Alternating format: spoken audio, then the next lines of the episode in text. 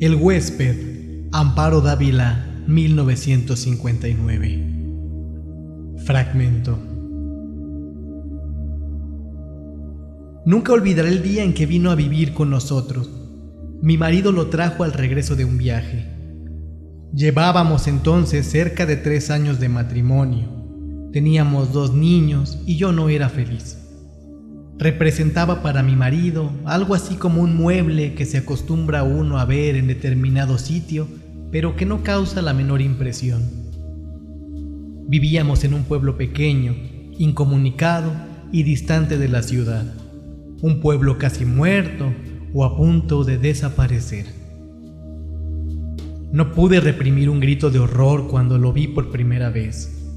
Era lúgubre, siniestro, con grandes ojos amarillentos, casi redondos y sin parpadeo, que parecían penetrar a través de las cosas y de las personas. Mi vida desdichada se convirtió en un infierno. La misma noche de su llegada supliqué a mi marido que no me condenara a la tortura de su compañía. No podía resistirlo.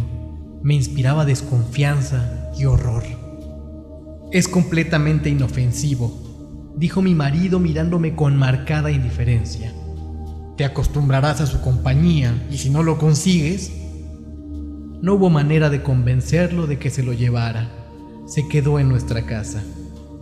No fui la única en sufrir con su presencia. Todos los de la casa, mis niños, la mujer que me ayudaba en los quehaceres, su hijito, sentíamos pavor de él. Solo mi marido gozaba teniéndolo allí. Desde el primer día, mi marido le asignó el cuarto de la esquina. Era esta una pieza grande, pero húmeda y oscura. Por esos inconvenientes yo nunca lo ocupaba. Sin embargo, él pareció sentirse contento con la habitación. Como era bastante oscura, se acomodaba a sus necesidades. Dormía hasta el oscurecer y nunca supe a qué hora se acostaba. Perdí la poca paz de que gozaba en la casona. Durante el día todo marchaba con aparente normalidad. Yo me levantaba siempre muy temprano, vestía a los niños que ya estaban despiertos, les daba el desayuno y los entretenía mientras Guadalupe arreglaba la casa y salía a comprar el mandado. La casa era muy grande, con un jardín en el centro y los cuartos distribuidos a su alrededor. Entre las piezas y el jardín había corredores que protegían las habitaciones del rigor de las lluvias y del viento que eran frecuentes. Tener arreglada una casa tan grande y cuidado el jardín, mi diaria ocupación de la mañana, era tarea dura. Pero yo amaba mi jardín. Los corredores estaban cubiertos por enredaderas que floreaban casi todo el año. Recuerdo cuánto me gustaba, por las tardes, sentarme en uno de aquellos corredores a coser la ropa de los niños entre el perfume de las madreselvas y de las bugambilias. En el jardín cultivaba crisantemos, pensamientos, violetas de los Alpes, begonias y heliotropos. Mientras yo regaba las plantas, los niños se entretenían buscando gusanos entre las hojas. A veces pasaban horas, callados y muy atentos, tratando de coger las gotas de agua que se escapaban de la vieja manguera. Yo no podía dejar de mirar, de vez en cuando, hacia el cuarto de la esquina. Aunque pasaba todo el día durmiendo, no podía confiarme. Hubo muchas veces que cuando estaba preparando la comida, veía de pronto su sombra proyectándose sobre la estufa de leña. Lo sentía detrás de mí. Yo arrojaba al suelo lo que tenía en las manos y salía de la cocina corriendo y gritando como una loca. Él volvía nuevamente a su cuarto como si nada hubiera pasado. Creo que ignoraba por completo a Guadalupe. Nunca se acercaba a ella ni la perseguía. No hacía a los niños y a mí. A ellos los odiaba y a mí me acechaba siempre. Cuando salía de su cuarto, comenzaba la más terrible pesadilla que alguien pueda vivir. Se situaba siempre en un pequeño cenador enfrente de la puerta de mi cuarto. Yo no salía más. Algunas veces, pensando que aún dormía, yo iba hacia la cocina por la merienda de los niños.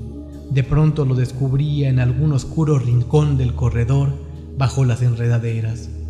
Allí está ya, Guadalupe, gritaba desesperada.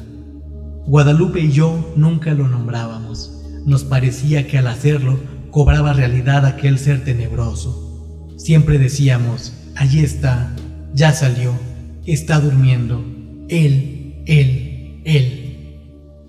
Solamente hacía dos comidas, una cuando se levantaba al anochecer y otra, tal vez, en la madrugada antes de acostarse. Guadalupe era la encargada de llevarle la bandeja. Puedo asegurar que la arrojaba dentro del cuarto, pues la pobre mujer sufría el mismo terror que yo. Toda su alimentación se reducía a carne, no probaba nada más. Cuando los niños se dormían, Guadalupe me llevaba la cena al cuarto. Yo no podía dejarlos solos, sabiendo que se había levantado o estaba por hacerlo. Una vez terminadas sus tareas, Guadalupe se iba con su pequeño a dormir y yo me quedaba sola, contemplando el sueño de mis hijos. Como la puerta de mi cuarto quedaba siempre abierta, no me atrevía a acostarme, temiendo que en cualquier momento pudiera entrar y atacarnos. Y no era posible cerrarla. Mi marido llegaba siempre tarde y al no encontrarla abierta habría pensado, y llegaba bien tarde, que tenía mucho trabajo, dijo alguna vez, Pienso que otras cosas también lo entretenían.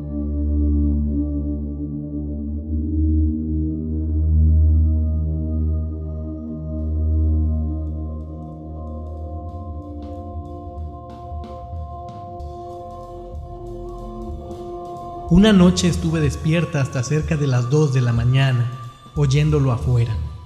Cuando desperté, lo vi junto a mi cama, mirándome con su mirada fija, penetrante. Salté de la cama y le arrojé la lámpara de gasolina que dejaba encendida toda la noche. No había luz eléctrica en aquel pueblo y no hubiera soportado quedarme a oscuras, sabiendo que en cualquier momento... Él se libró del golpe y salió de la pieza. La lámpara se estrelló en el piso de ladrillo y la gasolina se inflamó rápidamente. De no haber sido por Guadalupe, que acudió a mis gritos, habría ardido toda la casa.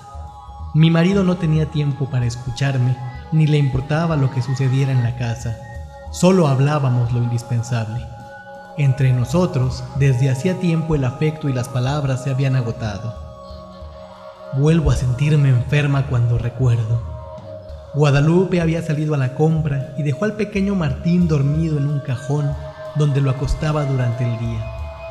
Fui a verlo varias veces, dormía tranquilo. Era cerca del mediodía.